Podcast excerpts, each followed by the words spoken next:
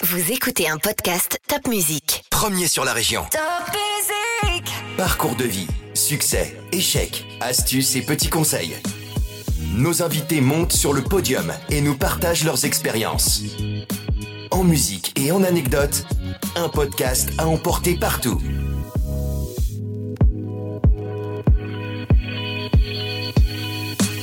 Au début, tout le monde riait en disant mais c'est du gadget, ça sert à rien, personne n'utilisera le robot. Quasiment toutes les opérations dans, dans 10, 20 ans seront faites par robot, mais un jour elles seront faites automatiquement. Il faut se projeter à plus de 20 ans, c'est que le chirurgien, l'homme, va opérer plus sur ce qu'on appelle le clone virtuel du malade que sur le malade en premier lieu. Aujourd'hui, je reçois le professeur qui vient de recevoir le prix de la personnalité franco-brésilienne à Rio de Janeiro pour son action dans le domaine de la chirurgie au Brésil. Alors que dire de son rôle en France et ailleurs dans le monde? Le professeur Jacques Maresco me fait le grand honneur de monter sur le podium. En 1994, il crée l'IRCAD, Institut de recherche contre les cancers de l'appareil digestif, le temple de la formation en chirurgie mini-invasive. Il opère depuis New York un patient à Strasbourg, une première mondiale. Depuis 25 ans, il est devenu l'ambassadeur des nouvelles technologies en chirurgie. Sa vie, ses œuvres, ses échecs, ah non, il n'en a pas. Le professeur Maresco est un visionnaire, convaincu que la chirurgie de demain deviendra automatique et le patient connecté. Une personnalité incroyable qui bouleverse tous les codes. Bonjour professeur Maresco. Bonjour Caroline. Alors Strasbourg, c'est capitale de santé avec vous? Ah ben j'espère. Euh, Strasbourg, euh, d'abord Strasbourg, c'est vraiment la ville que j'adore. Je pense que tout ce que j'ai fait, j'aurais eu des difficultés à le faire ailleurs. C'est vrai Euh, Vous avez jamais été tenté d'aller euh, monter l'IRCAD ailleurs? Peut-être il y a longtemps, mais avant l'IRCAD. Mais quand, quand je vois, même un moment où je voulais aller aux États-Unis, et quand je vois maintenant la manière dont les États-Unis sont encore beaucoup plus procéduriers que ce qui se passe en France, que c'est très difficile. Je sais que dans une ville comme Paris, Lyon, Marseille, ça aurait été quasiment impossible ou extrêmement difficile dû à la compétition, culture à la jalousie. Et je pense que Strasbourg, euh, quand on a eu le projet, on, on- vraiment il y a eu une adhésion de tout le monde. Je me souviens quand on l'a présenté à l'hôpital, à l'université, à la faculté, euh, il y a eu aucune critique et je pense que tout le monde a suivi. Donc euh, Strasbourg, euh, capitale de santé, ça me fait plaisir. Ça vous va bien Ouais. Alors comment ça a commencé tout ça, professeur Maresco, quand vous étiez petit? Hein, quand Vous étiez petit, déjà euh, euh, médecin dans l'âme? Alors mes parents, d'abord mes parents étaient médecins. hein. Mon père était déjà professeur à l'université en physiologie, histologie. Hein, c'est l'étude de la cellule. Maman, elle était médecin. Elle a fait sept spécialités. C'est rare quand même, non, Ouais, une femme rare, médecin sans, à cette sans jamais époque les exercer. Elle a fait sept Ah ouais spécialités, je pense, pour son pour son cerveau. Elle a fait pédiatrie, médecine légale, hématologie, euh, enfin plein plein de spécialités. Et en fait, Et vos elle- grands-parents étaient médecins aussi? Non, mon grand-père était général. C'est de là, je pense, que j'ai appris euh, la notion de l'ordre La rigueur. et la rigueur comme je l'aime. Et voilà, donc, euh, alors pourquoi j'ai fait médecine? Ben, Je pense que parce que j'ai vu mes parents qui étaient médecins, donc j'ai pas eu d'autre imagination. Mais la chose qui a changé, c'est que autant je pense que pour moi, les études secondaires ont été terribles parce que je crois que je me suis ennuyé à tous les cours, sauf peut-être euh, philosophie à la fin où euh, en fait mon, mon professeur, je vais dire ça sans aucune humilité, m'appelait le petit Schopenhauer, donc ça me faisait plaisir, vous imaginez, et où j'ai fait le concours général de philosophie, etc. Ça, ça me fait bien rire, et, et donc je me suis embêté tout le temps, sauf je me souviens les cours de philo par ce prof, et, et en médecine, ça a été l'explosion pour moi. Je pense que c'était un plaisir d'aller Vous avez au adoré. cours. Je rentrais vers 17, 18 heures et jusqu'à minuit, je retravaillais tous les cours de la journée pour ne jamais être en retard. Et voilà, ça a été une, une véritable passion. Et c'est voilà. Et puis ça, ça a continué pendant des années et des années. Donc vous avez travaillé comme un fou pour vos études de Ouais, médecine. j'ai fait que ça, ouais. Je, je, je me souviens, ma première baffe, j'avais quand même, je crois, 21 ans. C'est parce que j'avais avoué à ma mère que j'avais été boire un, un, lait, un lait grenadine au Stade Michel. Et là, elle m'a expliqué que c'était le péché, que c'était fini, que c'était, je que vous étiez que je nul. terminerai jamais mes études correctement. voilà, pour vous Ouais. dire comment j'ai été éduqué. Donc une éducation quand même ultra sévère. Ultra sévère de la part de, de, de maman, hein, de ma mère, euh, beaucoup plus relax de la part de mon père, mais extrêmement sévère oui, de la part de ma mère. Moi, j'ai- fait que travailler. Vous Euh, avez été sévère comme ça avec vos enfants? Pas du tout, parce que je les ai très peu vus. Parce que Parce que vous Euh, travaillez on, en, on en parlait avec ma fille récemment là. C'est sûr que moi j'ai vécu le- enfin toute leur jeunesse. Je partais à 6h, 6h30 le matin et je revenais entre 22h et 23h le soir. Euh, voilà. Donc euh, ensuite, pendant sept ans, je, sept ou huit ans, j'ai pas pris un jour de vacances. Et donc euh, eux, ils allaient en vacances avec les grands-parents, etc. Donc en fait, j'ai très peu vu. J'étais pas sévère et c'est mon épouse qui les a éduqués. Bon, enfin, ils ont bien tourné. Ils ont bien tourné. Ouais, c'est pour, pour, ça, quand on s'en occupe moins, peut-être qu'ils sont. bah vous aussi, finalement. Il n'y a peut-être pas de loi là-dedans. Alors, donc, vous faites des études brillantes et vous avez tout de suite envie de devenir chirurgien? Alors brillante, il euh, faut dire ce que ça veut dire en médecine. Hein. En médecine, ça veut dire que vous avez une bonne mémoire et donc vous devenez brillant. Moi, j'ai été major de toutes mes années, hein, depuis la première année jusqu'à la cinquième année de médecine.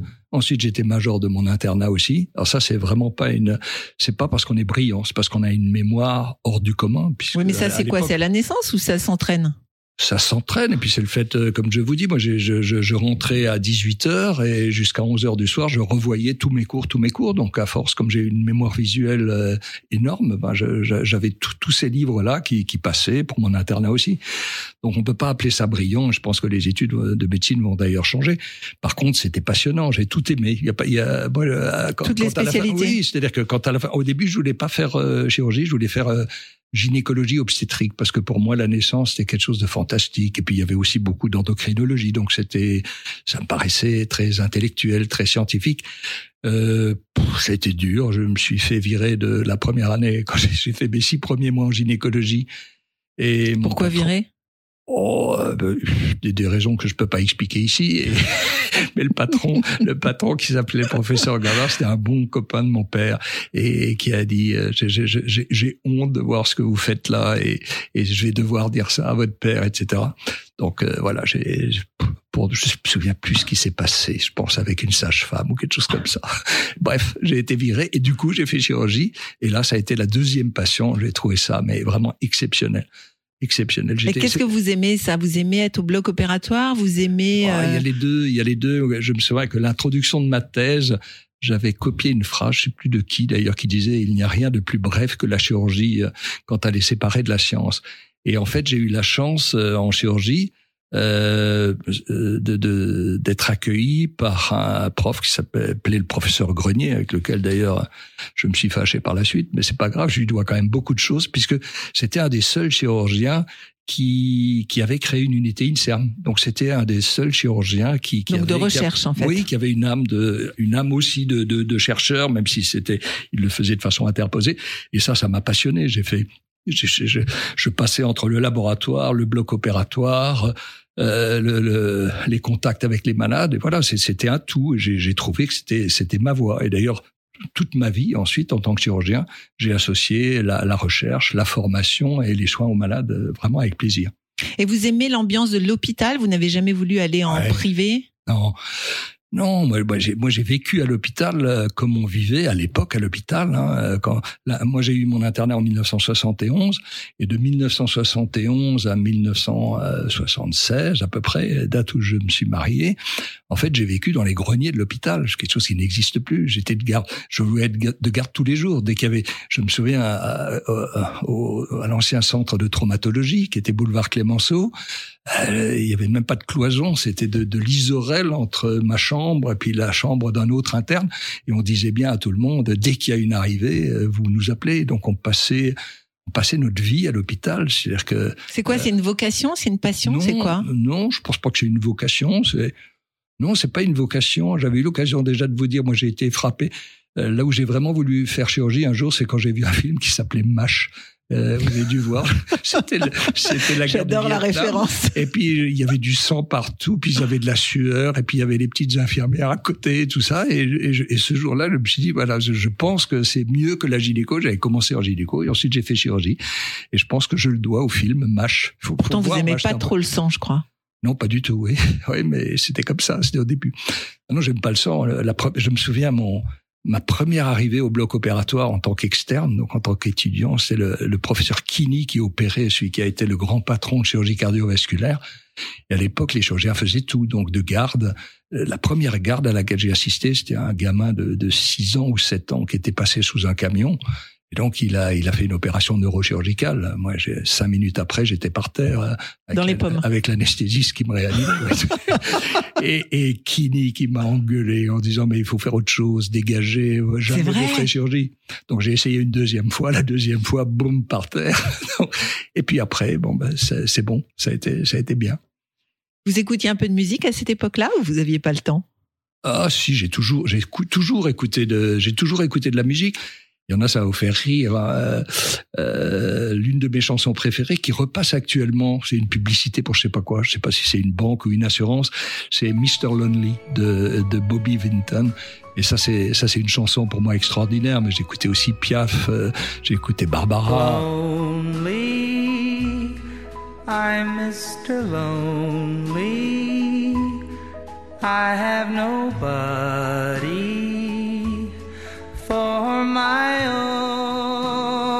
own. I'm so lonely. I'm Mr. Lonely. Wish I had someone to call on the phone. I'm a soldier. Vous aviez le temps quand même d'écouter de la musique. À l'hôpital, Ah Oui, on quand écoutait même. de la musique Oui, dans, Ah oui dans les blocs, oui, bien sûr. Je Non. pense Bien sûr, je pense Dans le a- bloc opératoire, on met de la musique. Bien sûr, oui, oui. Dans tous les blocs opératoires, quand j'ai été après en Chira, où j'ai fait toute ma carrière, euh, chacun a amené ses cassettes. À l'époque, c'était des cassettes. Et on écoutait de l'opéra, ce qui calme tout le monde, ce qui donne une bonne ambiance. Ah, c'est vrai, sûr, je savais hein. pas. Sinon, ça déconcentre pas du tout. Hein. D'accord.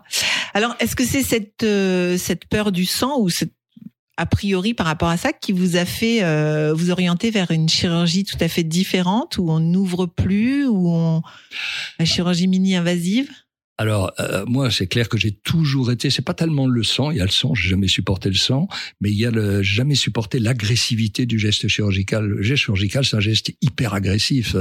Moi, je, je suis quand même de la génération où j'ai connu que pour euh, pour opérer quelqu'un de l'abdomen ou du thorax, euh, on faisait une incision qui partait du, du sternum, qui allait jusqu'au pubis. On écartait avec un écarteur en fer.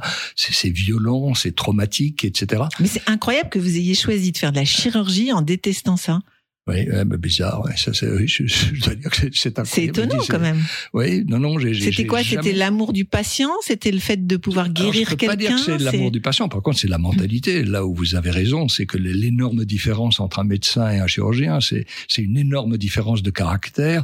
Euh, le, le médecin, il est patient, il observe, euh, il essaye, il réessaye, etc. Il voit les résultats souvent à moyen ou à long terme. Le chirurgien, il est là pour avoir un résultat immédiat. Il Ça, agit quoi. Ouais, ça, ça fait partie de ma mentalité. On, on voit quelque chose, on veut le régler, et puis on le règle. Voilà, ça, c'est ça, c'est de la chirurgie. Et ensuite, on, on suit le malade. Donc ça, ça, par contre, ça m'a toujours passionné. Par contre, la manière dont c'était fait, euh, mais je pense que je suis pas le seul. Hein, je suis pas le seul, et c'est pour ça qu'il y a eu, euh, qu'il y a eu cette, euh, ce qu'on appelle cette révolution. Les, les Américains appellent ça la deuxième révolution française. Et on la doit à un Français. Il y a le, le premier qui s'appelle Mouret, qui était, qui était gynécologue à Lyon et qui en fait euh, est le premier. Il était gynécologue, donc euh, il opérait, je sais plus c'était un ovaire ou un utérus, et il l'opérait déjà parce que les gynécologues avaient commencé à faire ce qu'on appelle la chirurgie par le trou de serrure, c'est-à-dire qu'ils faisaient une petite incision, ils mettaient une optique, euh, une optique, et puis ils regardaient pour opérer sans grosse cicatrice. Et en fait, c'est le premier qui a eu l'idée, il a remonté son optique, et puis il a vu une il a vu la vésicule, que la malade, elle avait aussi des calculs dans la vésicule, et il a enlevé cette vésicule. Ça a été long, ça a été difficile. Et en fait, le, déclic qu'il a toujours expliqué partout dans ses livres et en conférences, c'est que le soir, il confond une malade qui devait opérer le lendemain et la malade qui venait d'opérer. Parce que la malade qu'il avait opérée, qui venait d'opérer, même si ça avait duré trois heures Ah ben pour une il voyait rien en fait. ben, elle, voilà, elle avait pas mal, elle se baladait. Alors que à l'époque, il faut se souvenir que même quelqu'un qui était opéré d'une vésicule biliaire, qui est une opération simple, il restait pendant au moins 24 heures au lit. Il avait mal. On lui disait parce que c'était euh, tous les chirurgiens qui passaient, la phrase c'était c'est normal. Vous avez mal, c'est normal ouais, puisque vous avez été opéré parce que la gestion de la douleur était quelque chose qui n'existait pas. Et là, il a vu cette femme qui gambadait, qui se baladait, qui mangeait alors qu'elle venait d'être opérée, ce qui était une, une révolution. Et c'est là où ça a commencé, ça s'est diffusé dans le monde entier. Et comment vous avez connu ça vous? Moi, j'ai connu ça au tout début, en, je me souviens, en 1988, parce que un autre chirurgien, qui est un grand patron de Bordeaux, qui s'appelle le professeur Périssa, euh, avait présenté cette, euh, un film, ce, ce, type de film, c'est comment on opère une vésicule biliaire en mettant un petit trou pour la pour la caméra et pour l'optique et deux autres petits trous, l'un pour une pince, l'autre pour euh, euh l'autre pour le ciseau avec des, des, des petites incisions qui faisaient 5 mm et c'était des rires dans la salle des rires, comme toujours. Ah, se, les gens se moquaient. Oui, euh, oui, oui. Au, au, congrès de chirurgie, la, la, majorité des gens se moquaient euh, en disant que mais quelle aberration, comment faire des choses comme ça, c'est c'est pas éthique, c'est ah, pas oui. de respect pour le malade. Moi, ça a duré des années, hein, surtout à Paris. Et je, je, je, suis bon lui, je, on a discuté dans le couloir. Alors euh, je lui dit ah oui, mais nous à l'hôpital, on a souvent des ce qu'on appelle des ablations de vésicules euh, très très abîmées, euh, gangrénées, infectées, donc on voyait bien que ça serait difficile. Il m'a dit oui, mais c'est comme ça, il y, y, a des trains qu'il faut pas louper. Euh, et donc euh, immédiatement je suis rentré, on a discuté avec mes collaborateurs et grâce déjà, j'ai toujours eu une bonne, euh, une, des très bons feelings avec les industriels. Et à cette époque, euh, donc, euh, les, un industriel, qui est d'ailleurs celui qui ensuite aura financé l'IRCAD, ça, à l'époque ça s'appelait US Surgical, United States Surgical Corporation, nous a mis deux colonnes de chirurgie mini-invasive. Pour essayer, quoi. Pour essayer, oui, pour commencer, parce que à l'hôpital civil. Oui, parce que l'hôpital, euh, l'hôpital pour acheter quelque chose de cher, qui n'a pas fait ses preuves, etc. Vous imaginez bien que c'est lourd, il faut des procédures, etc. Et donc il nous l'a laissé tout de suite. Et ça, c'était 1988, 1989. Et donc, donc on, vous avez pu été... vous, vous, entraîner ah, oui. en fait. Et donc oui, on a été parmi les premières équipes euh, universitaires à développer cette technique, qui jusque dans les années 91, 12 avait surtout été développée en clinique privée parce que en clinique privée, il y a cette espèce de flexibilité qui n'existait pas à l'hôpital. Et, là, j'ai été tout de suite, euh, mais complètement emballé par euh, ce type de technique. Euh, oh, j'ai eu des, des, périodes géniales. Hein. J'ai été faire les, les premières types d'interventions comme ça en Argentine. C'était super, donc j'avais fait trois opérations la veille. Et à Buenos Aires, donc il m'avait mis une salle qui contenait 500 personnes. Il y avait une salle qui était doublée, séparée en deux et donc une salle de 500 et une autre salle de 500 à côté pour une autre conférence. Et moi, quand j'ai commencé ma conférence, qui était sûre avec la vous vidéo, avez eu les, les, les mille qui sont venus chez vous. Ben, ils ont ouvert. bah oui, parce qu'il y a eu plus de 1000 personnes ouais. debout, parce que c'est voilà, parce que c'était quelque chose qui n'existait pas. Et je me souviens, on avait mis là, c'était magnifique. C'est une opération. Euh, à l'époque, c'était aussi euh, l'ablation de vésicule biliaire. J'avais mis euh, euh, au début de la chirurgie de la paroscopie, il y avait beaucoup, on mettait de la musique sur les films, ce qui maintenant n'existe ouais. plus. Oui. Et j'avais mis la, la, musique du Grand Bleu, ah. qui allait parfaitement avec la dissection de la, de la vésicule. Je me ça, ça a fait une ambiance, mais vraiment exceptionnelle à Buenos Aires. Donc ça, c'est des souvenirs que je peux pas oublier.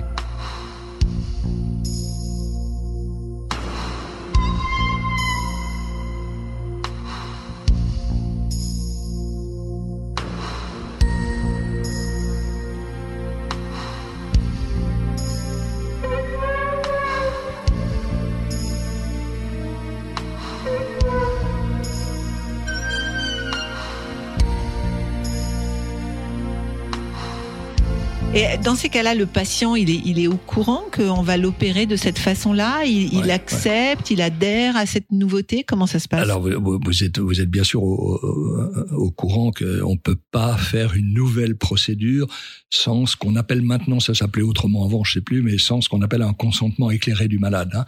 C'est-à-dire qu'actuellement, si c'est une nouvelle procédure, vous avez un protocole vous devez passer à ce qu'on appelle le comité d'éthique, qui est en fait le comité de protection des personnes.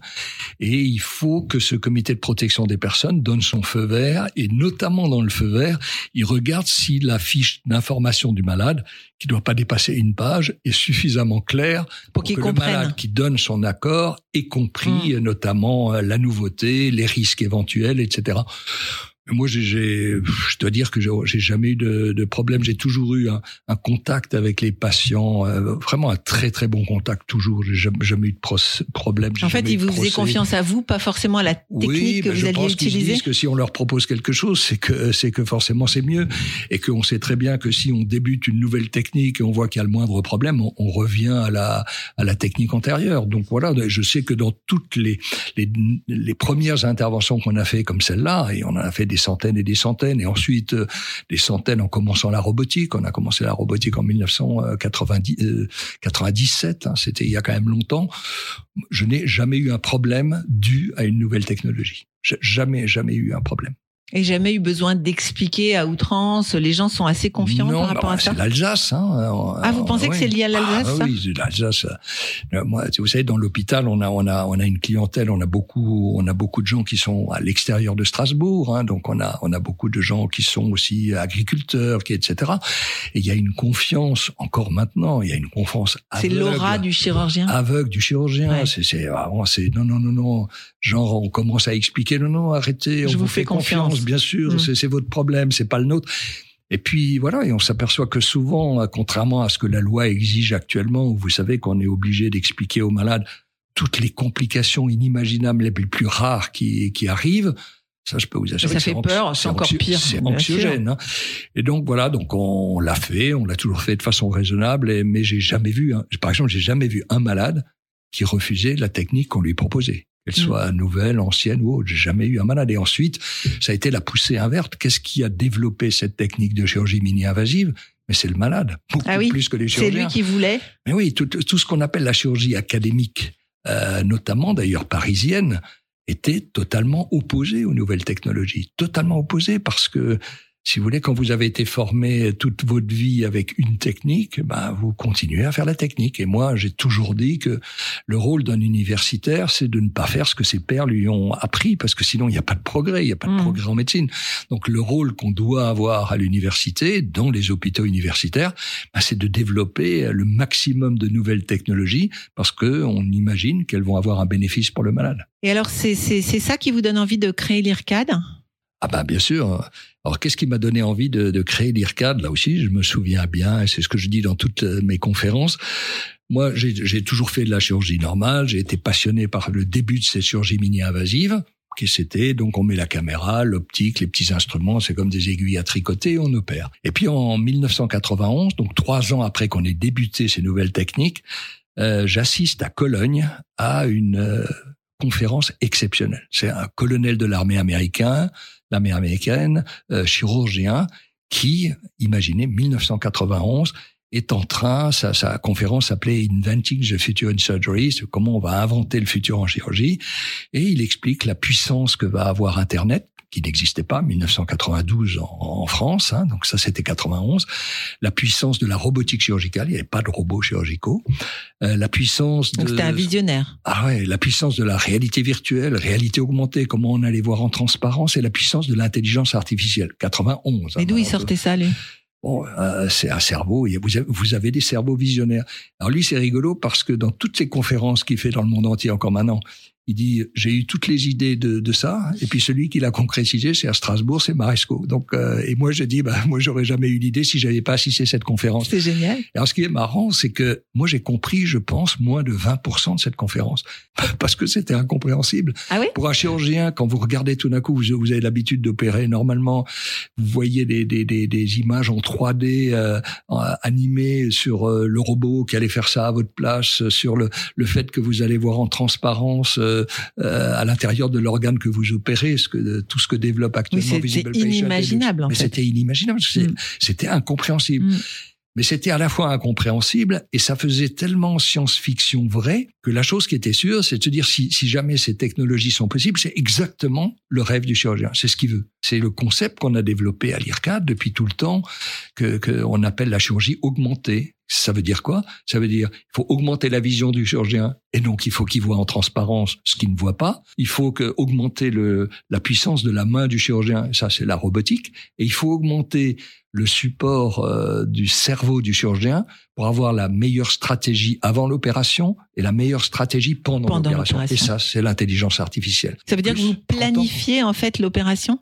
Oui, on planifie, mais comme vous savez, moi j'ai toujours été frappé par euh, la rigueur qui existait en aéronautique et pas la même rigueur qui existait euh, dans, dans les blocs opératoires. Je veux pas dire qu'on n'est pas rigoureux, mais, mais par exemple, euh, il n'y a pas de planification complète et détaillée. Pourquoi? Parce qu'il n'y avait pas la technologie. Mais oui. Et Bah, là, on ouvre et on voit ce qu'on ce qu'on Voilà. qu'on Et trouve. maintenant, bah, puisque vous avez interviewé euh, Luc Solaire, vous savez que l'IRCAD a créé une spin-off qui est Visible Patient, où on arrive par des logiciels à transformer en trois dimensions une image médicale en deux dimensions, qu'on peut l'avoir en transparence, etc. Et c'est sur cette image médicale en trois dimensions qu'on va pouvoir planifier l'opération et faire une opération virtuelle. Donc, planifier, ça veut dire s'entraîner. Voilà, ça veut dire s'entraîner et pas pas adapter au dernier moment, Ouais. comme l'intelligence du chirurgien lui a toujours permis de s'adapter. Mais on peut faire mieux.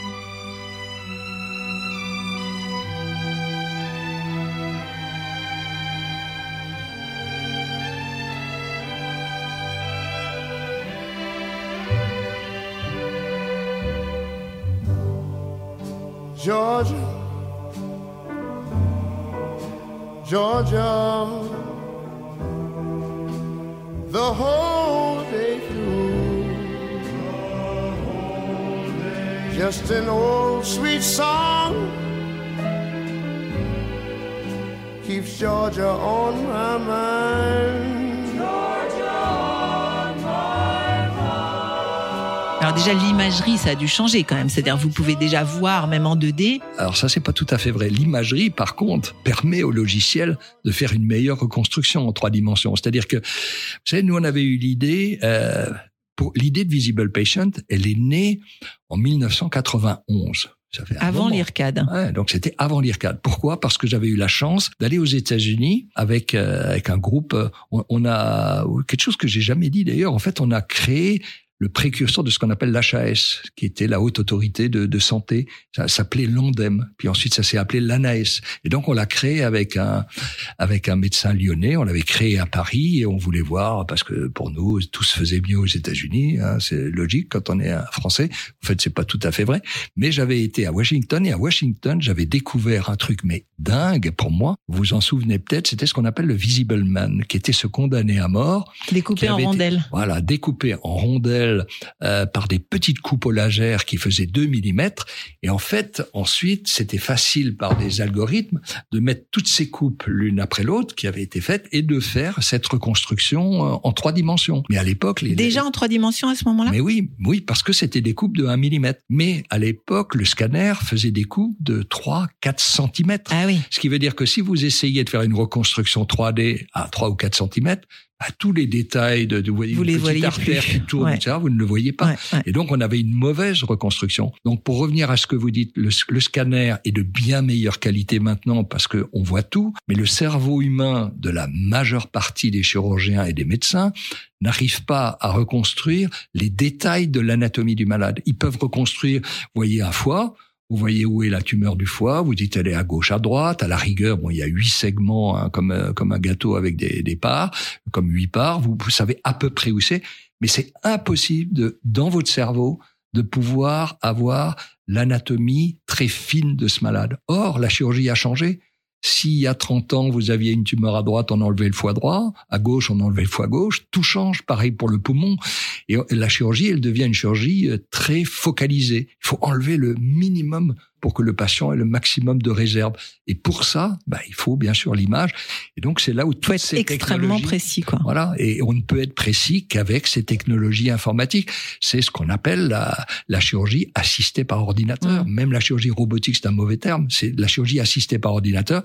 Et donc, elle assiste, elle aide votre cerveau, votre geste et votre vision. Et donc, le chirurgien, il a, il augmente ce qu'on appelle ses capacités cognitives, c'est-à-dire que tout est mieux. Il a une augmentation Ouais. de ses sens. Alors, ça pose quand même un problème, c'est que avant, le chirurgien mandarin euh, était seul dans son bloc, seul à savoir, seul à voir, seul à décider. Et puis d'un coup, on ouvre le bloc vers le monde, puisque vous avez opéré depuis New York un patient qui était à Strasbourg. Alors, ah, il n'y a pas que ça. Ce que vous dites est vrai. Hein. C'est qu'il y a eu un- une bascule. C'est pour ça que tous les mandarins conservateurs étaient contre la technique. C'est avant d'imaginer que ça sortait du bloc opératoire. Le, le problème très important, c'est que tout d'un coup, tout le monde voyait tout dans le bloc opératoire. Oui, c'est ça, Avant, déjà. personne voyait puisque vous ouvriez le ventre, etc. Vous étiez dessus. Vous alliez opérer Ouais. quelque chose au fond, personne ne voyait à part le chirurgien et l'assistant. Et le patron, le mandarin, a toujours dit que c'était lui qui opérait le mieux en tout, parce qu'il était numéro un avec son hypertrophie d'ego euh, qu'on a tous. Hein, c'est pas une critique, hein, je l'ai sûrement aussi. Donc tout d'un coup, il y avait des écrans puisque vous mettiez la caméra dans Eh le oui. ventre, et tout d'un coup, il y avait des écrans. Les anesthésistes, les étudiants, tout le monde voyait en détail vos capacités à opérer. Et votre geste. Ouais, voilà. ouais. Et, c'est là où tout d'un coup, on a vu que bah, on pouvait plus être meilleur en tout. Ouais. C'est-à-dire qu'en chirurgie, qu'on appelait nous chirurgie générale, c'est-à-dire que vous pouviez opérer un estomac, un côlon, un, un rectum, un pancréas, un foie, non, terminé. Vous pouviez plus être bon en tout. Et donc, il a fallu se remettre en question et forcément faire de l'équipe, ce que j'ai fait d'ailleurs progressivement, faire de l'équipe, de faire venir quelqu'un qui opérait mieux que vous euh, un cancer du côlon, mieux que vous euh, un foie, etc. Et ça, euh, dans notre culture, c'était pas du, on était, personne n'était prêt parce que parce que comme vous dites, le mandarin a toujours pensé que personne n'osait le contredire. Tout ce qu'il faisait, c'était lui qu'on appelait en dernier recours quand c'était difficile. Et là, tout d'un coup, bah, c'est devenu un travail beaucoup plus un travail d'équipe. Donc ça, c'est pour ce qui arrive dans le bloc. Ensuite, Et là euh, encore, le patient, il est, il est OK. Enfin, je veux dire, euh, c'est tant mieux pour lui, quoi. Ah bah oui, oui. donc, Il va avoir euh, les malade, meilleurs à son bah, chevet. Le malade sait que maintenant, il ne doit, il s'adresse plus à une personne, il s'adresse à une équipe.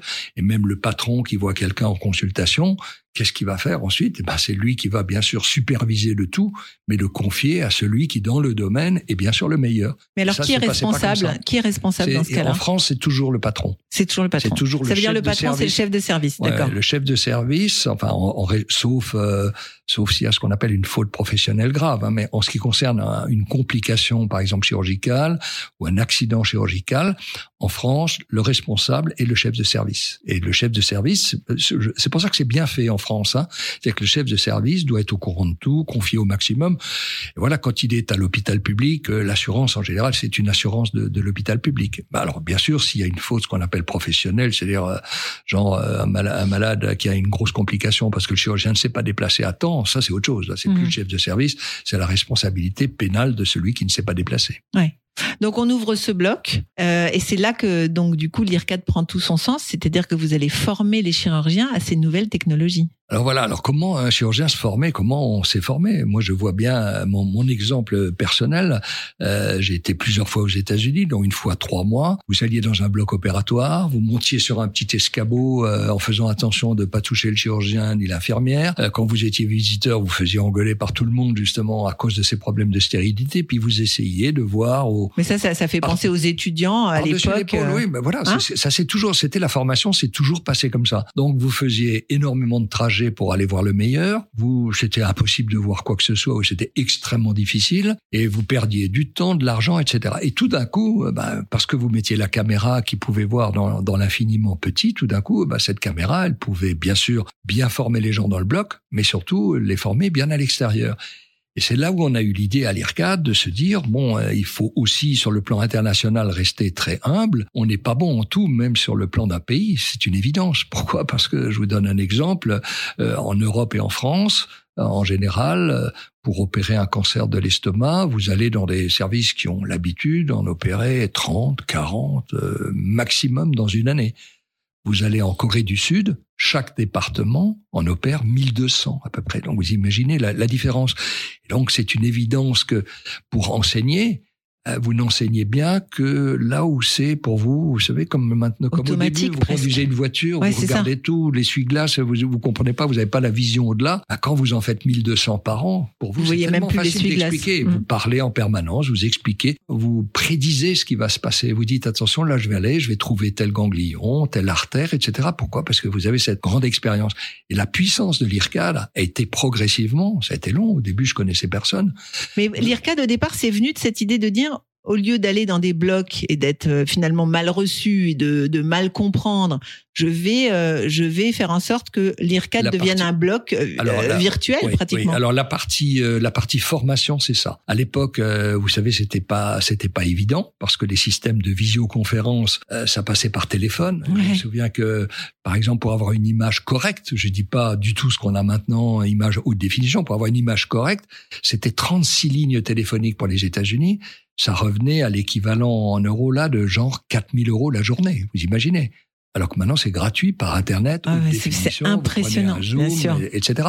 Mais le principe de la formation a été celui-là de se dire progressivement, maintenant ça fait 30 ans, comment on a réussi à avoir les meilleurs dans le monde, les meilleurs en Asie, les meilleurs aux États-Unis, les meilleurs en Europe. Les meilleurs chirurgiens. hein, les meilleurs dites. chirurgiens. Et, et dans ce que j'appelle les meilleurs chirurgiens, c'était les meilleurs chirurgiens sur le plan technique, de, de, de la manière dont ils opéraient, mais aussi sur le plan didactique. Et vous avez des chirurgiens euh, qui se transcendent quand oui, ils oui, savent qu'on les regarde. Ouais, voilà. Mais, ouais, mais en Ouais, plus, ils sont tellement contents. Euh, on avait un chirurgien colorectal qui, qui s'appelait euh, Joël Leroy, qui est maintenant au Vietnam, mais qui se transcendait. Il était dans un comme la star qui va sur scène. Il était meilleur encore. Pourquoi? Parce qu'il y avait, il savait qu'il y avait des centaines, voire plus, de gens qui le, qui le regardaient opérer. Et ça, ça a transformé la, la formation et ça a fait en sorte que ça a permis la diffusion des nouvelles techniques qui avant mettaient des années pour se diffuser dans tous les blocs opératoires. Et alors, pour créer l'IRCAD, il a fallu trouver des sous. Parce que ça se fait pas comme ça. Voilà. Alors le succès. Donc, vous êtes devenu chef d'entreprise? Le, le succès de l'IRCAD, c'est peut-être que je suis devenu un peu che- chef d'entreprise, mais surtout que j'avais aucune notion d'argent. Ça, c'est clair, mais aucune notion. ah bah Ça, c'est un peu le propre du chirurgien à l'hôpital, non médecins en général, je pense. Et souvent, ils parlent de l'argent, ils le connaissent juste du côté des impôts, savoir combien ils payent d'impôts. Moi, j'ai jamais su ce que je payais d'impôts. C'est toujours mon épouse qui a fait la, la fiche, donc je suis un- un- quelqu'un d'heureux. En fait, l'argent n'existe pas. Non, oui, oui, j'aime Ah. bien en avoir parce que c'est très agréable. Mais pour moi, j'ai jamais co- connu une limite, une limite financière. Et d'ailleurs, pour tous les programmes de recherche, ça a été pareil. Il n'y a jamais eu, quand on dit en France, on peut rien faire, on peut pas faire ça. C'est c'est totalement faux. Si vous avez un bon projet, un projet scientifique avec une bonne équipe, que ça soit il y a 30 ans ou que ça soit maintenant, vous avez les financements. Bien, bien sûr, vous les avez sans aucun problème. Et donc, euh, ah, l'histoire, a- au début, c'était drôle. Hein, je peux vous assurer. Moi, j'ai fait, vous avez, vous avez dû le voir dans mon bureau, mon business plan. Il faut quand même imaginer, il y a 30 ans, un business plan pour aller oser voir les banques sur deux post-it jaunes avec des, des colonnes avec mon business plan, que- puisque c'était au, au tout début 91, 12, 13, 14, 15. Et puis je barrais, donc euh, la Ligue contre le cancer, euh, 2 millions, je barrais non 1 parce qu'ils avaient voulu que 1. Donc c'est quand même dingue. Et j'allais voir les banques qui me prenaient quand même. Et vous avez jamais été accompagné euh, Non. par euh, par un, je sais pas moi, un chef d'entreprise, un banquier Non, bah, je un- pense heureusement d'ailleurs parce que je pense qu'ils m'auraient dit que j'étais Ils vous Comme- freiné, comme, ouais. comme les banquiers. J'aime ça les banquiers, ils sont tous demandés. La première, ils avaient réuni, il y avait six banques. Je sais pas si ça existe encore. Il y avait ce qu'on appelle les directeurs des risques. C'est sûr que moi, il fallait pas me mettre en face de six directeurs des risques parce qu'ils ont cru que j'étais fou. hein. Et il y, a, eu- il y a eu là un banquier euh, vraiment super que j'oublierai jamais, que je connaissais pas tellement, qui était Jean Weber, qui était le patron du Cial. Et Jean Weber un jour m'a dit bon, euh, de toute façon, euh, personne vous prêtera l'argent là parce que c'est trop fou votre projet, etc. Mais dans quelques jours, le Crédit Lyonnais va faire une publicité qui s'appelle Amenez-moi votre projet. En trois jours, on vous dit oui. Et j'ai été à l'agence du Crédit, Crédit Lyonnais. J'ai montré mon projet. J'ai dit bah j'attends dans trois jours qu'on me dise oui. Et trois jours après, et trois jours après, ils m'ont dit oui. Voilà. Donc vous imaginez aux innocents les mains pleines quoi. hein. Ouais, mais vous imaginez maintenant les, les business plans qui sont non, faits par nos conseillers financiers, etc., où on met n'importe quoi. Pour vous dire, les business plans, c'est quoi les business plans? C'est juste pour faire rêver les banquiers et ceux qui vont investir. Et à un moment, on avait fait un business plan quand on voulait que, que WebSearch, l'université virtuelle, euh, soit commerciale, entre guillemets. Donc ça c'est une Et- autre branche de l'IRCAD. Ouais, hein. Je m'étais trompé entre les millions et les milliards. Et quand j'ai annoncé ça, je ça, c'était Toury Josephson, la, femme de Léon Hirsch, euh, qui nous finançait. Elle a juste dit, oh ben c'est dommage. Donc comment il fallait avoir l'argent? Donc la banque a dit, on, bah, moi, je vous prête l'argent, mais il faut que vous ayez des partenaires privés. Et donc c'est là où on a écrit. Alors là aussi l'histoire c'est quand même dingue. On a, j'ai écrit un fax à, à Léon Hirsch, qui était le, le grand patron à New York de United States Surgical Corporation. Je le connaissais pas. Je connaissais son épouse, qui était la patronne Europe, euh, vaguement, mais très peu. Et j'ai fait signer la lettre par le président de l'université de l'époque, qui était génial, c'était Gilbert Lostria, par le doyen euh, euh, Guy Vincendon, et par le directeur de l'hôpital pour qui j'ai une affection profonde, qui est décédé il y a deux ans, qui était Claude Guy Charlotte, qui était génial également. Et donc on a écrit. Donc vous aviez quand même autour de vous tout, l'hôpital de Ah Strasbourg, oui, toute ouais, la ouais, région tout- qui était avec vous. monde. Ah oui, bien sûr. Tout, tout le monde nous a soutenus, que ça soit les politiques, que ça soit l'université, que ça soit l'hôpital. Et on a écrit ce fax à Hirsch, très, hein, nous avons une idée superbe, etc. Et le, le patron Europe, que je connaissais bien, m'a dit, oh, vous savez, euh, moi je peux le voir cinq minutes par an, ça m'étonnerait qu'il vous réponde. On envoie le fax. Le lendemain, j'ai une réponse Ah avec Great ID. Euh, je vous envoie sept billets de Concorde. Donc vous imaginez pour les petits Français là. Deux hélicoptères vous attendent à Kennedy Airport et ça c'était pour le 2 le 2 mai, je me souviens. Oui, le 2 mai. Et, c'est comme ça que ça a commencé avec des difficultés. On est arrivé euh, c'est euh, comme un film à la James Bond. On est havi- arrivé sur le toit de sa compagnie. À l'époque, les gens étaient parano parce que c'était le début de la chire euh, mini-invasive. Donc, il y avait une compétition entre les gros industriels phénoménales. Il devait y avoir entre 6 et 10 gardes du corps sur le toit où le- les hélicoptères se sont posés. Je parlais très mal anglais à l'époque. On a eu, on a discuté, on était fatigué par le voyage. Euh, Il y avait une salle à manger, je pense ça devait faire 20 mètres de long avec Monsieur Hirsch d'un côté, Madame Hirsch de l'autre, et de chaque côté, six anglais, six américains qui parlaient avec l'accent new-yorkais. C'était l'horreur. Je fais ma présentation euh, comme je peux. Il me dit que c'est pas assez ambitieux. Je comprends qu'il y en a trop. Je dis on peut diminuer. Enfin bref, c'était vraiment terrible. Et ensuite, ils avaient dit qu'on parlerait pas d'argent. Et bien sûr, qu'est-ce qu'il y a en bon Combien américain, voulez-vous? Combien vous voulez? Oh là là, là on se regarde. Vous étiez avec qui alors?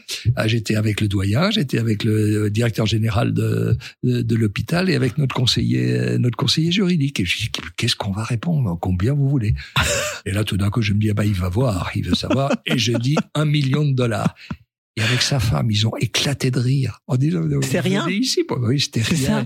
Il s'attendait entre 15 et 20 millions. Donc, euh, Oh, il a rigolé, sa femme a éclaté de rire aussi. Je pense que tout le monde s'est dit, ben, les petits Frenchies, c'est vraiment des petits, des petits nuls. Et on a eu ce, on a eu ce premier million. Et, et moi, je ne regrette pas parce que, vous savez, c'est comme les enfants gâtés. Euh, je pense qu'ensuite, on a dû travailler, prouver qu'on travaillait. On a contacté un autre industriel qui a dit, ah ben, si monsieur Hirsch vous donne, moi, je peux donner la même chose, etc. Voilà. Et donc, on était au deuxième étage de la construction. Ça aussi, ça peut pas exister parce que l'architecte. Donc là, vous commencez à faire construire Ouais. l'ERCAD à Strasbourg, on a dans, l'enceinte de l'hôpital. Dans l'enceinte de euh, l'hôpital, grâce à Charlotte qui nous a laissé euh, pour 99 terrain, ans voilà. terrain qui fait à peu près un hectare. On était au deuxième étage, on n'avait toujours pas un sou parce que Léon Hirsch attendait l'argent, qu'on ait l'argent des collectivités, les collectivités qu'on attendait l'argent privé. Moi, à chacun je disais. Et vous aviez commencé les travaux. On a commencé les travaux, on était au deuxième étage quand on a commencé à avoir le financement. Alors donc, au sein de l'IRCAD, vous avez créé WebSearch. Donc ça, c'est une école virtuelle pour chirurgiens.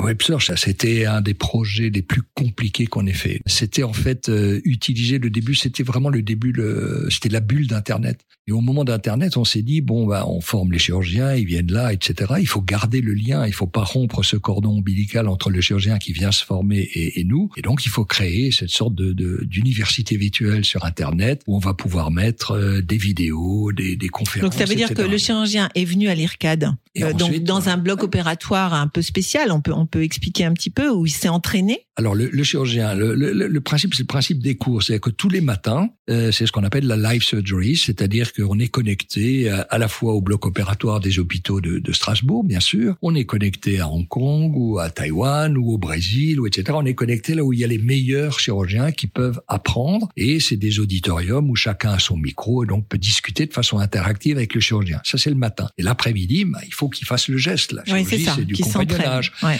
Et donc, euh, c'est sur simulateur. Le chirurgien s'exerce parce que, euh, voilà, il, il est obligé de Oui, parce que ça, change quand il même. Son geste, il est, il est différent de celui qu'il Il connaît. est totalement différent. Il, Ouais. il faut imaginer qu'il opère avec deux instruments. En regardant sur un écran. Il regarde sur un écran, donc il y a déjà une distanciation. Il a deux instruments qui sont longs comme des aiguilles à tricoter. Donc vous imaginez que c'est très dur d'avoir un geste très précis parce que même si vous tremblez un tout petit peu, euh, bah, l'extrémité tremble beaucoup plus. Donc c'est- c'est dur, c'est une nouvelle procédure. L'anatomie Donc reste faut la même. beaucoup s'entraîner quoi. Ah, il faut énormément, énormément s'entraîner. Donc ça, ça a été le, le rôle de l'IRCAD.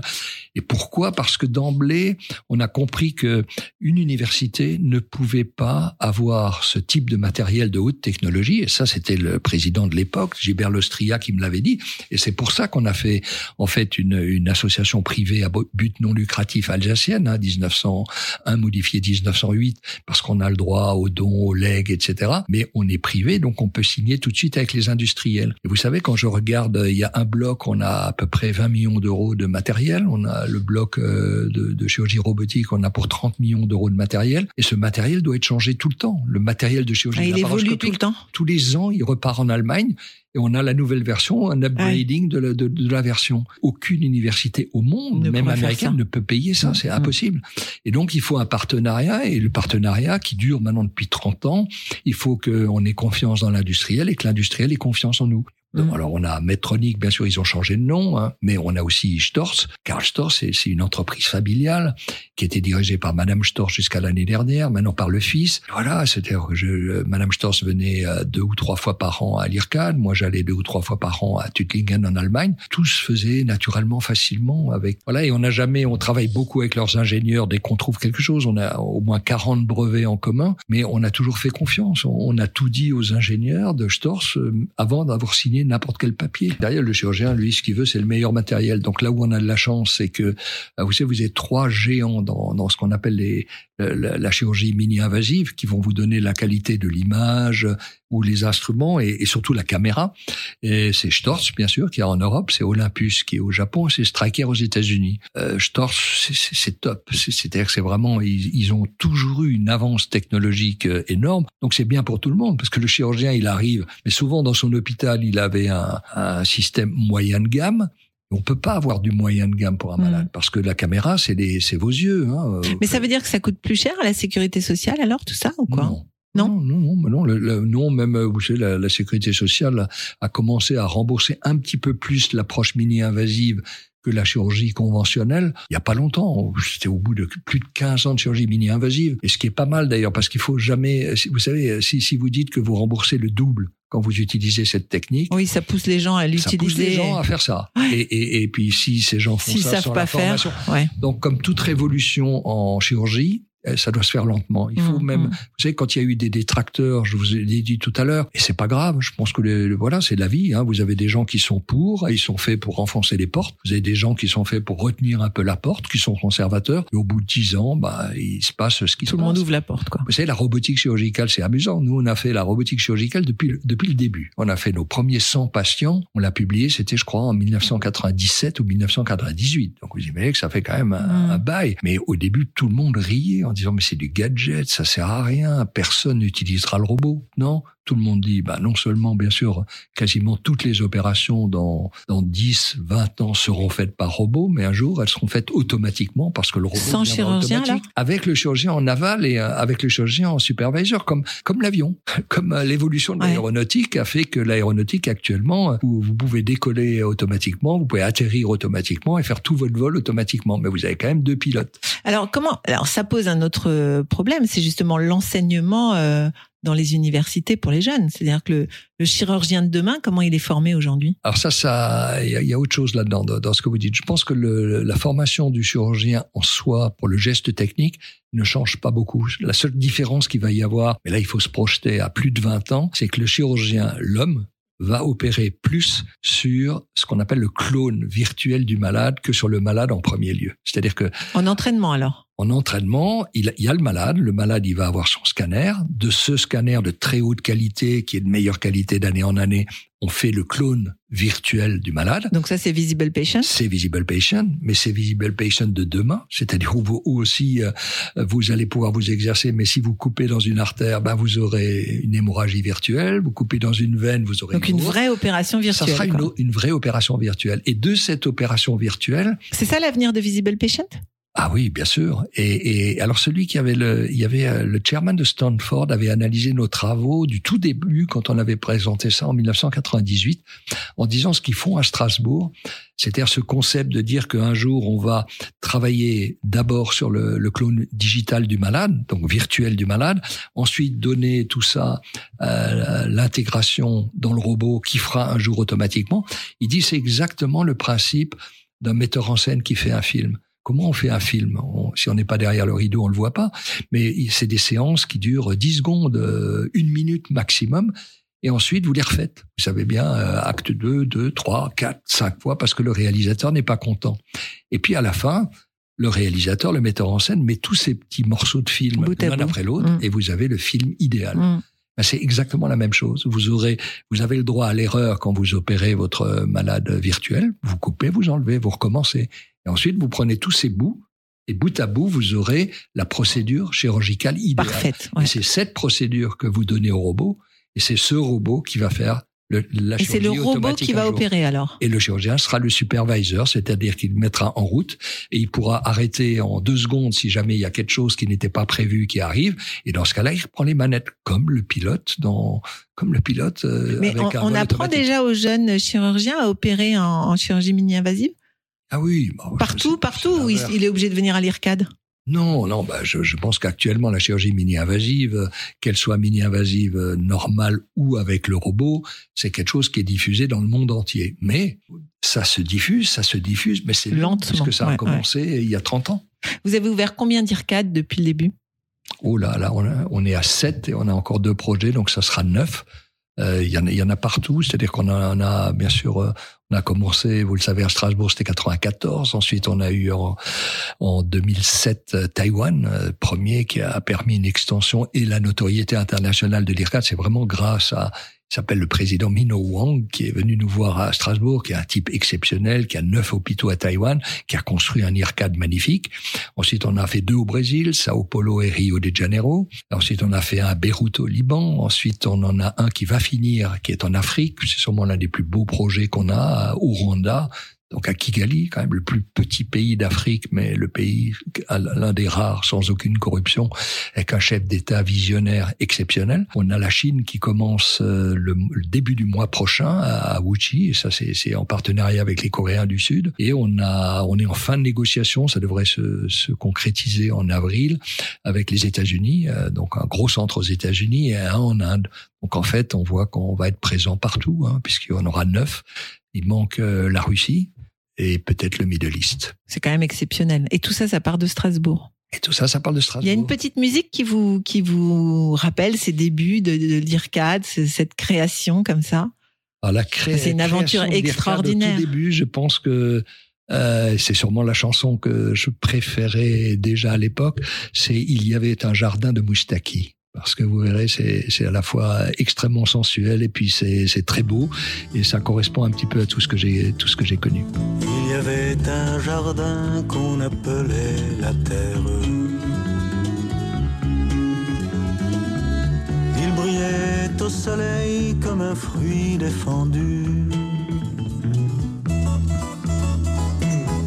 Non, ce n'était pas le paradis ni l'enfer.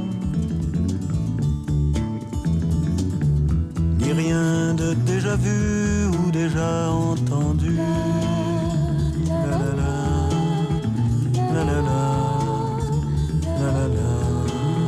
Bon, donc aujourd'hui, vous êtes un homme comblé avec euh, beaucoup de décorations, de reconnaissance de vos pères, etc. Euh, c'est toujours votre passion? Vous passez toujours autant de temps à l'hôpital? Ah oui, oui, je pense. Bon, là, j'ai passé peut-être un peu moins là depuis la période du Covid, mais beaucoup plus intensément parce que euh, par Zoom, j'ai fait énormément de connexions. euh, voilà, j'ai j'ai toujours aimé parce que moi, j'ai jamais considéré que c'était travailler. J'arrive tous les matins. Faut quand même imaginer qu'on est à l'IRCAD entouré de euh, de, de jeunes. On est entouré, bien sûr, il y a les chirurgiens, mes collègues, il y a le professeur Mutter qui a repris mon, mon service en, Vous opérez au- au encore NHC. Non, non, non, Non. non, non, ça fait quatre ans que j'ai complètement arrêté d'opérer, mais ça me manque vraiment pas du tout. Mais si vous voulez, on est, on, on est entouré de jeunes qui n'ont pas notre euh, métier. On est entouré énormément de jeunes ingénieurs, développeurs, Informaticien, chercheurs, non aussi? qui sont informaticiens Ouais, ouais. pour tous, hein, qui sont ce qu'on appelle Ouais. la computer science. Et ces informaticiens, ce qui est génial, c'est que nous, notre rôle, c'est de leur montrer nos limites, euh, là où on voudrait aboutir pour améliorer ce qu'on a appelé tout à l'heure la chirurgie augmentée. Et eux, tchac, ils sont tellement contents de travailler dans ce domaine et ils trouvent des solutions. Et là, on a quand même une quarantaine de chercheurs chez nous, et puis on est en train d'étendre par une énorme équipe aussi qui sera, qui atteindra 2022, 2023, 40 euh, ingénieurs, développeurs et chercheurs à Kigali au Rwanda, parce qu'ils forment là-bas des, des petits génies en informatique, et ce qui fera en- une énorme équipe dans le domaine de comment l'informatique va pouvoir aider euh, le développement de la chirurgie mini-invasive. Alors, est-ce que ça change quelque chose Donc, ce, ce chirurgien ultra connecté, ce robot qui va ré- réaliser euh, peut-être demain l'opération euh, extraordinaire, est-ce que ça change quelque chose euh, dans la relation avec le patient? Est-ce que le chirurgien, il- il a un autre rôle aujourd'hui? Alors moi, moi, je pense que c'est l'inverse. Je pense que c'est comme d'ailleurs pour les études de médecine qui vont changer. Je pense que le, le, le fait de, de faire la, la, grosse différence entre le geste technique et la plateforme qui, je,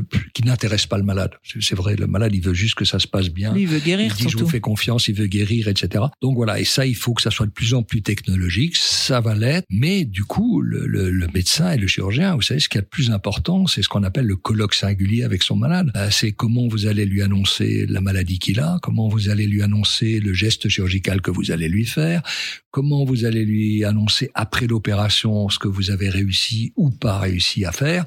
Ça, ça s'appelle le colloque singulier. Et là, euh, ben, là, c'est là où il y a toutes les ressources et où le chirurgien va devenir beaucoup plus humaniste qu'il l'est et beaucoup moins technicien, puisque la technique, eh bien, elle passera un peu le relais de plus en plus à la technologie. Et c'est pour ça que dans les dans, dans, les nouvelles formations de médecine, c'est assez assez amusant parce que moi, quand j'ai voulu faire euh, médecine, donc j'étais au lycée quand je voulais encore et je demandais à, à mon père qu'est-ce qu'il fallait faire. Ben lui, qu'est-ce qu'il me dit Il faut faire philosophie, latin et grec. C'est ouais. assez rigolo. Ouais. Donc moi, j'ai passé mon. Aujourd'hui, il faut faire informatique et anglais. Voilà. Ouais.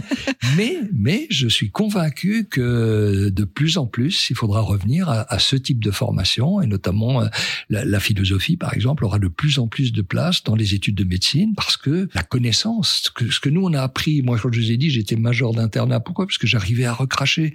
Je me souviens toujours, ma question d'internat de biologie, c'était le potassium. J'ai écrit 23 pages sur le potassium. Mais actuellement, vous avez, des machines de plus en plus sophistiquées qui sont des machines d'intelligence artificielle, même si elles ont encore des limites, comme euh, Watson de IBM. Et vous appuyez sur un bouton, et puis elle va vous donner tout. Elle a beaucoup plus de connaissances que vous. Elle analyse en quelques secondes 3000 livres et 200 000 articles de la littérature. Il y a deux ans, un étudiant en médecine a eu son diplôme de médecine. C'était une machine à ah Pékin, une machine. Il n'était pas encore major, etc.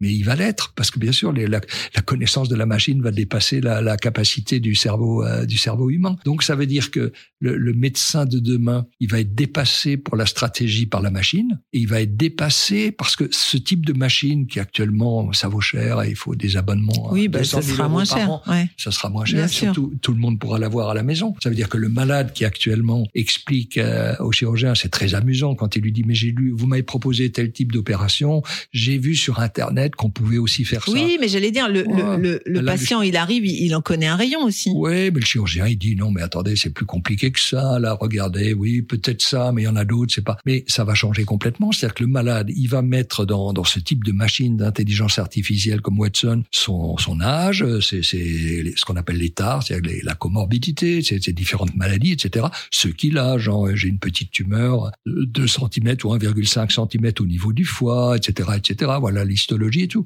Et Watson va lui dire, bah surtout vous faites pas opérer, faites détruire cette tumeur par le chaud. Et donc il va arriver, si le chirurgien lui dit, bah bon, bah écoutez, voilà ce que je vais vous enlever, il va dire, ah non, attendez, moi j'ai regardé. Watson, sur 150 000 articles, me dit qu'il faut surtout pas me faire opérer. Donc, ça veut dire que ça va être un support pour le chirurgien, mais que le, que le malade va être informé de façon totalement différente d'Internet, parce qu'Internet, vous lisez quelque chose et vous devez l'analyser. Alors que là, quand, quand les médecins disent, mais non, non, l'intelligence artificielle ne remplacera jamais mon expérience, mais je pensais qu'ils n'ont pas compris que l'intelligence artificielle, c'est l'expérience de milliers, voire de centaines de milliers de médecins ou de chirurgiens qui sont dans le domaine. Et tout ça, c'est mis ensemble pour sortir la meilleure stratégie. Donc ça va changer complètement les rapports entre le, entre le médecin, le chirurgien et le malade. Mais déjà là, on, on a aussi des sites maintenant comme Deuxième Avis ou des choses comme oui. ça où le, le, le, malade, il peut même aller demander un avis complémentaire à quelqu'un d'autre. Ce, que, ce qui est très, donc, très donc bien. Ça, ça, ça, veut dire quoi sur l'avenir du chirurgien? Ça veut dire qu'il va devoir avoir de la conviction, de la communication et de l'empathie? Enfin, il en a déjà, bah, mais de toute façon, il faut, faut qu'il ait de la connaissance. La seule chose, c'est mais que... il va devoir se vendre entre guillemets, même si c'est pas beau de dire non, comme parce ça. que le médecin, c'est ce qu'on a dit et ce que j'ai défini depuis le début dans la chirurgie augmentée. Dans la chirurgie augmentée, vous avez l'augmentation du cerveau, de la puissance du cerveau par l'intelligence artificielle et par les connaissances extrêmes et de plus en plus que va avoir l'intelligence artificielle. Les connaissances médicales, je crois que ça triple tous les ans. C'est-à-dire que moi, c'est sûr, à mon époque, quand j'ai fait médecine dans les années 70, c'était pas pareil. Maintenant, vous ne pouvez plus être au courant de tout. Donc, oui. heureusement, la machine va vous aider. Vous allez faire exactement la même chose que ce que fait le, le, le malade. C'est-à-dire que c'est logique le jour où vous aurez vraiment une intelligence artificielle qui va mettre toutes les cultures ensemble, parce qu'actuellement c'est surtout les États-Unis. Or la, culture n'est pas la même et l'approche n'est pas toujours la même face à une maladie. Mais le jour où vous avez une espèce de euh, de globalisation de toutes les expériences mondiales qui va être mis dans la machine. Mais le chirurgien, bah, il n'est pas plus idiot. Hein. Il va, il va avoir ça. Ça Mhm. va être son support. Il va comprendre que c'est la meilleure chose qu'il faut faire dans l'absolu. Et tout d'un coup, après, c'est pas comme ça que ça se passe. Ensuite, il y a le malade. Et le malade, c'est une personne à part. Et le malade, il veut pas ce qu'on appelle actuellement beaucoup le value patient, la valeur du patient. Le patient, de temps en temps, il veut pas obligatoirement être guéri de sa maladie. Euh, Vous savez, il y a, il y a des gens qui se font opérer d'un cancer du rectum et qui, s'ils savaient les conséquences que ça a pu avoir sur leur qualité de vie, auraient préféré dire je veux pas être opéré, je préfère juste une petite radiothérapie, même si je ne suis pas sûr de guérir. Et donc voilà, et ça, ça va être le rôle du chirurgien. Ça va être le rôle du chirurgien de discuter dans le détail en disant voilà le, standard c'est ça, voilà ce que pour, ce qu'on peut proposer, c'est ce qui est le mieux avec les meilleurs résultats. Mais maintenant vous c'est vous, Mhm. vous êtes un être singulier, vous ne rentrez pas dans les statistiques. Et donc voilà, et c'est là où je re- redis que le caractère humaniste du, du médecin, du chirurgien va prendre énormément parce que celui qui n'est pas capable de voir ce qu'un malade, euh, ce qu'il faut conseiller à un malade, parce que vous pouvez pas dire non plus euh, à un malade, mais choisissez. Ah non, le malade il, Ah oui, il va être perdu, il peut Bien pas sûr. choisir.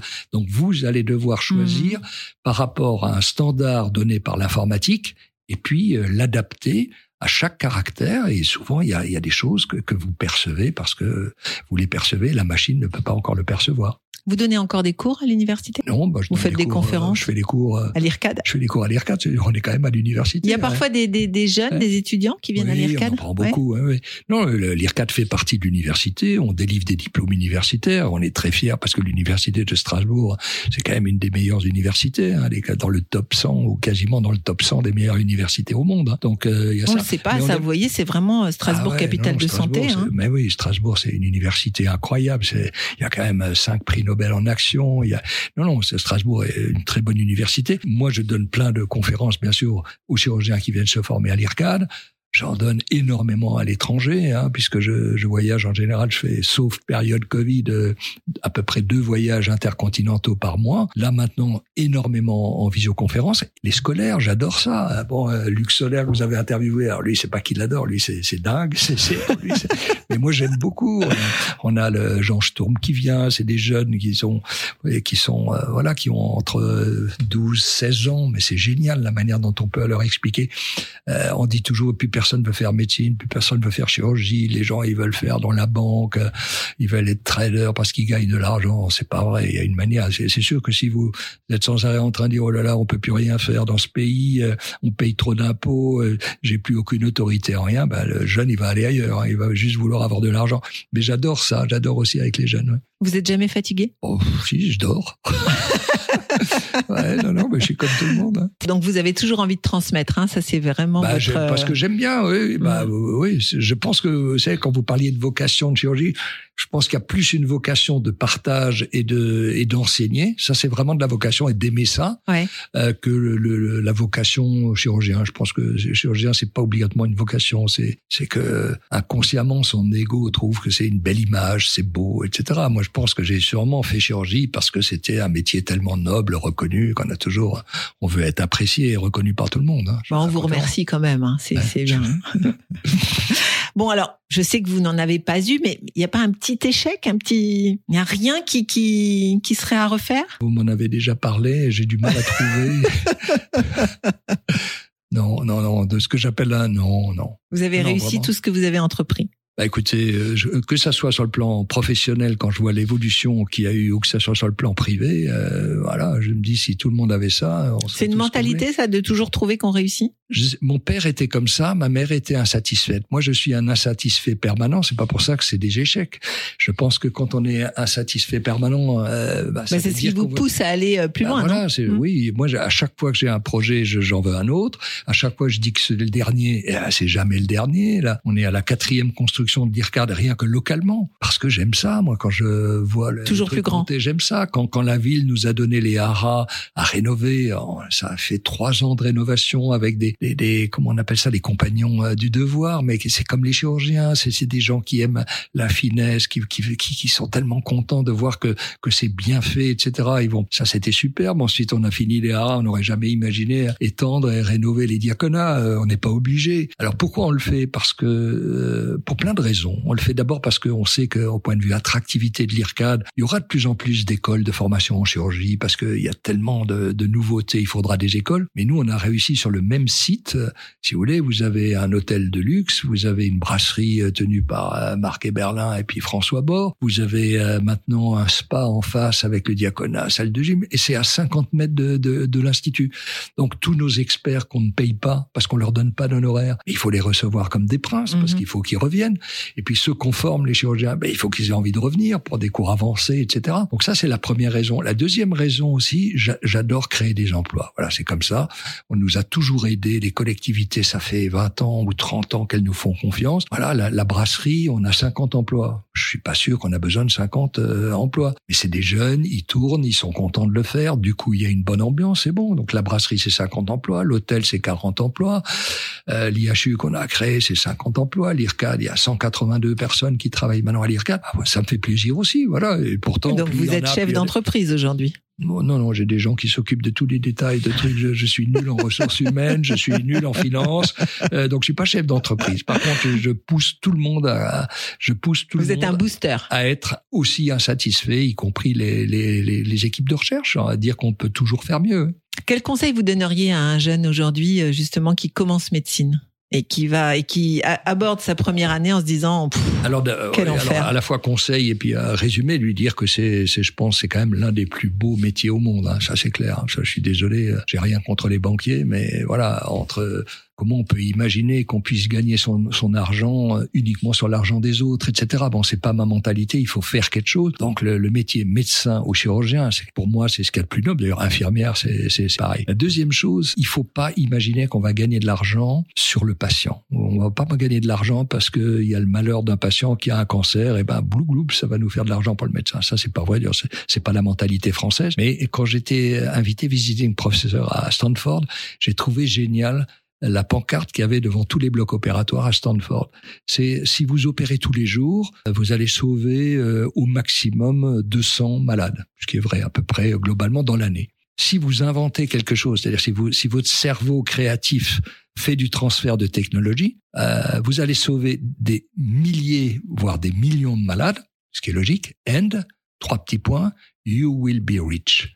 Et vous serez riche. Et ça, c'est génial comme truc. Ça veut dire, c'est pas sur le malade que vous allez gagner de l'argent, mais mais actuellement, avec votre créativité, si vous transférez, si vous créez une start-up, si cette start-up marche bien ou est achetée par un géant, ben vous aurez un retour dingue parce que ça vaudra, bien sûr, tout ce que vous auriez pu avoir uniquement, uniquement en opérant. Donc voilà, donc dire que c'est faites un- marcher vos ménages, quoi. Ouais, c'est un métier fantastique, ça rend service, mais surtout c'est un, un métier où vous pouvez euh, vous surpasser parce que la, la médecine, vous, vous voyez, vous touchez à tellement de choses et vous fréquentez tellement de personnes dans une journée euh, qui sont tous de niveaux totalement différents, à la fois intellectuels, métiers, etc. Que bien sûr, euh, je pense, j'espère que vous devenez plus intelligent que la moyenne. Et puis vous êtes toujours en quête de, de, de savoir plus, vous. Toujours en formation, toujours en train de de- Ouais, d'observer, de regarder, la- de ouais, vous Ça s'appelle enrichir. la soif de connaissance Ouais. parce que ben, ça fait partie de l'insatisfaction dont on a parlé tout à l'heure. C'est vous êtes insatisfait de savoir que ça, vous êtes intéressé par tout, vous n'arrivez pas tout à comprendre. Ben, voilà, la, la soif de connaissance, d'en Mhm. savoir toujours plus. Vous avez une musique en tête qui résume un peu tout ça? Alors les musiques que j'ai en tête et qui résument ça. Alors il y a, il y a mon, Mon Dieu de Piaf. Des musiques un peu plus euh, un peu plus modernes quand même. hein. Il y a, il y a Imani que j'adore, euh, Kisses in the Dark, où il y a Amy Winehouse, euh, Back to Black. Euh, voilà. tout Qu'est-ce qui vous fait découvrir ces musiques? C'est vous? Dans votre voiture ou c'est vos enfants? Non, c'est les enfants. Mon Dieu,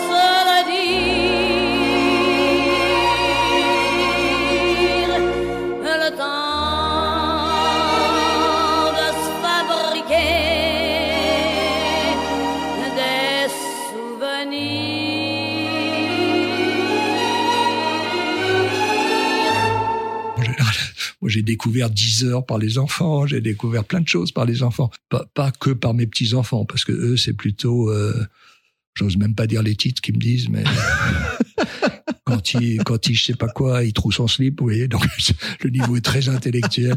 Mais ce qui est bien avec mes petits enfants, c'est que euh, déjà j'ai mon épouse qui, qui, qui, a- qui arrête pas d'essayer de me rabaisser pour que ça, j'ai pas les chevilles trop grosses. Alors les petites, c'est terrible. C'est hein. important ça d'avoir autour de vous des gens Ah qui vous ah remettent. ouais, euh. Ah bah oui, à la fois les jeunes. Moi, j'adore l'impertinence respectueuse. Un, un jour, ma petite fille, euh, elle tombe, elle a mal au poignet. Je dis viens, viens. euh, Grand-père et docteur dit arrête, tu sais bien, toi, t'es un clown. Voilà, donc, donc, quand vous dites ça, vous dites ok, ils ont tout compris. Oui, donc euh, autour de vous, on vous a quand même euh, ramené Ah les pieds sur terre. Euh, tout le monde, les, les enfants, les petits enfants, et puis et même à même à l'institut, à l'IRCAD, c'est des gens que j'apprécie le plus. hein, je vous dis.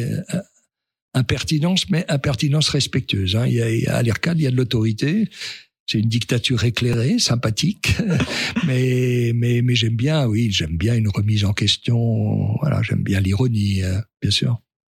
Alors, euh, professeur Maresco, ce, ce podcast s'appelle le Podium, Oui, puisque vous êtes en haut du podium. Qui aimeriez-vous faire monter avec vous?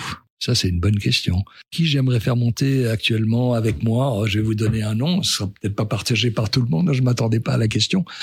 Paul Kagame, le, le président du Rwanda, également un peu comme moi, un peu, un peu la manière de manager que j'apprécie assez, vi- visionnaire pour son pays. Autoritaire? Ouais, autoritaire, visionnaire, qui a fait de son pays euh, euh, la digital country en Afrique, qui a une vision euh, phénoménale pour pour son pays, que tout le monde appelle en Afrique d'ailleurs le, le De Gaulle africain. Et voilà, et qui est, qui est un qui est un homme exceptionnel. Et moi, j'ai eu l'occasion de, de le rencontrer à cinq reprises, de lui faire connaître nos partenaires industriels comme Madame Storz. Madame Storz, elle en a vu dans sa vie. Je peux vous assurer que, comme elle a dit, elle a jamais eu un, elle a jamais une discussion. Elle est restée trois heures avec Kagame, dont un déjeuner avec son épouse aussi. Euh, on a rarement vu quelqu'un d'un charisme pareil, et surtout, surtout, euh, si vous voulez, de voir euh, ce qu'il a fait en en 30 ans. Hein, et 1994, euh, l'un des pires génocides du XXe siècle. Euh, avec euh, quasiment la moitié de la population coupée à la machette. hein. Il y a eu un million de morts en deux mois. Et quand on voit euh, actuellement tout ce qui a été mis, je sais pas, vous avez sûrement vu dans le- les doubles pages du Monde et de plus en plus les rapports, le- les, les secrets d'État qui ont été levés, quand on voit le rôle que la France a eu, la France, pays des droits de l'homme, avec Mitterrand qui a quand même armé les génocidaires là-bas. Quand vous voyez ça, vous dites, euh, on est quand même. Moi, j'avais jamais voulu faire quelque chose au Rwanda. J'ai visité le, le Rwanda, j'ai été impressionné parce qu'on a l'impression d'être à Singapour et pas d'être en Afrique. Ensuite, j'ai été impressionné par euh, par le président, euh, par Paul Kagame.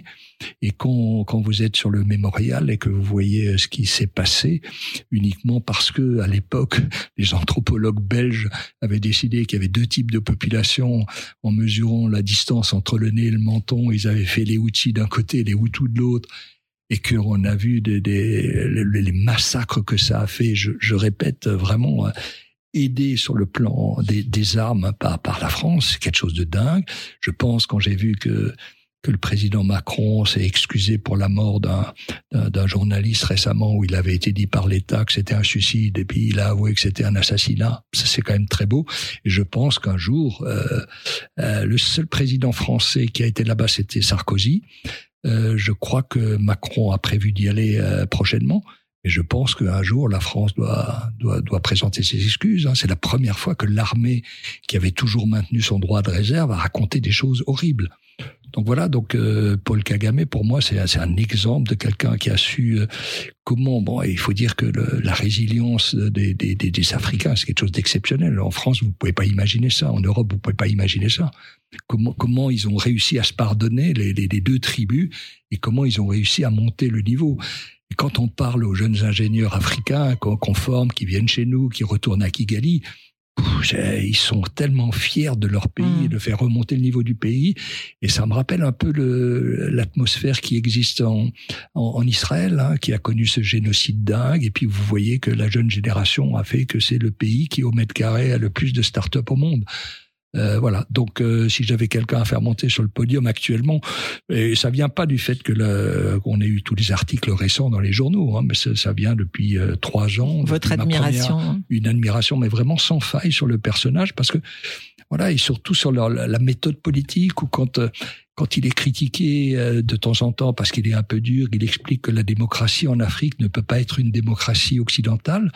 Mais nous, ce qu'on a connu, par exemple, avec les Gilets jaunes, ce que je ne veux pas juger, il y a sûrement tout le monde peut avoir raison ou tort, mais vous auriez ça dans un pays en reconstruction, le pays ne peut pas se reconstruire. Eh oui.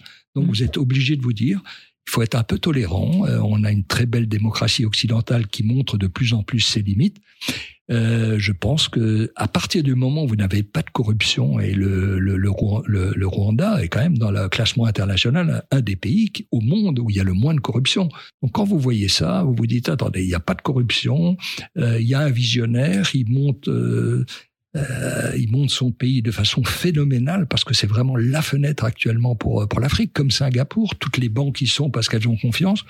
Ben, je pense que le personnage est exceptionnel et le le terme dans les livres, le De Gaulle africain, d'abord ça lui va bien parce qu'il mesure quasiment au plus que deux mètres. À, la- à côté, on a l'air d'être un nain.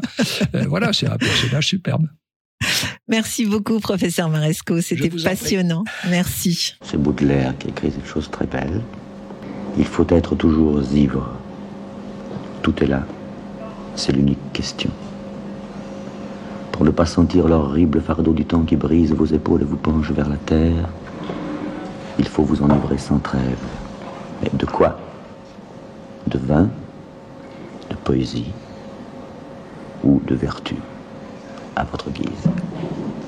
Et si quelquefois sur les marches d'un palais, sur l'herbe verte d'un fossé, dans la solitude morne de votre chambre, vous vous réveillez, l'ivresse déjà diminuée ou disparue, demandez au vent, à la vague, à l'étoile, à l'oiseau, à l'horloge, à tout ce qui rit, à tout ce qui gémit, à tout ce qui fuit, à tout ce qui chante, à tout ce qui parle. Demandez quelle heure il est, et le vent, la vague, l'oiseau, l'horloge vous répondront, il est l'heure de s'enivrer.